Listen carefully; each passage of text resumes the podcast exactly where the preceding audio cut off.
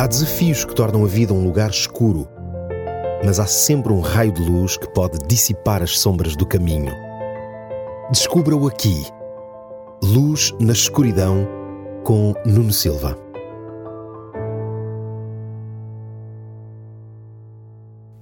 Há um ditado popular que diz: Diz-me com quem andas e dir-te-ei quem és. A cada dia que passa, parece que cada vez menos pessoas se seguiam por princípios altruístas e defendem com firmeza aquilo que é correto, independentemente das circunstâncias ou pressões exercidas. O proveito próprio e a promiscuidade passaram a ser naturalmente aceitos e passou a ser visto como normal, valer tudo para se tirar vantagem ou obter o que se deseja, sem olhar a meios. Os fins passaram a justificar os meios, e por isso é que é cada vez mais importante saber escolher bem os nossos amigos, porque de certa forma eles exercem influência sobre nós e são eles, por vezes, os principais conselheiros. A determinada altura da narrativa bíblica da história do rei Davi, surge uma interrupção inesperada para apresentar um episódio relacionado com os filhos de Davi. Curiosamente, este episódio vem logo após o deslize do rei Davi, quando ele envia um dos seus soldados para morrer numa batalha, para assim poder casar com a mulher dele, já grávida, do próprio rei.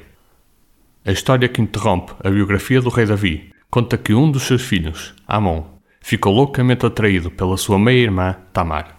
Completamente descontrolado por aquela atração doentia, dá ouvidos ao conselho de um amigo, que também é seu primo. O conselho dele foi o seguinte: simula que estás doente e pede ao teu pai Davi para que envie a tua meia-irmã.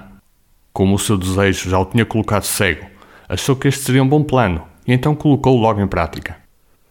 Quando escolhemos amigos sem princípios e sem valores, o mais provável é que eles nos queiram agradar e arranjar soluções para os nossos problemas. Soluções essas que ignoram completamente aquilo que é o certo e o errado e que têm o egoísmo como centro da decisão. Quando somos movidos por obsessões possessivas, estamos a abrir as portas a essas ditas soluções irresponsáveis e imaturas. O conselho deste amigo e respectiva aceitação por parte de Amon acabaram, obviamente, numa desastrosa tragédia. Quando ficou sozinho com a sua meia-irmã, Amon acabou por violá-la e por desprezá-la logo de seguida como se fosse um saco de lixo.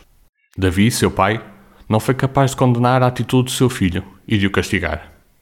Essa passividade de Davi levou o seu outro filho, Absalão, que era irmão de sangue de Tamar e que tomou conta dela quando este episódio com Amon aconteceu, a elaborar e concretizar um plano para matar o seu meio-irmão dois anos mais tarde.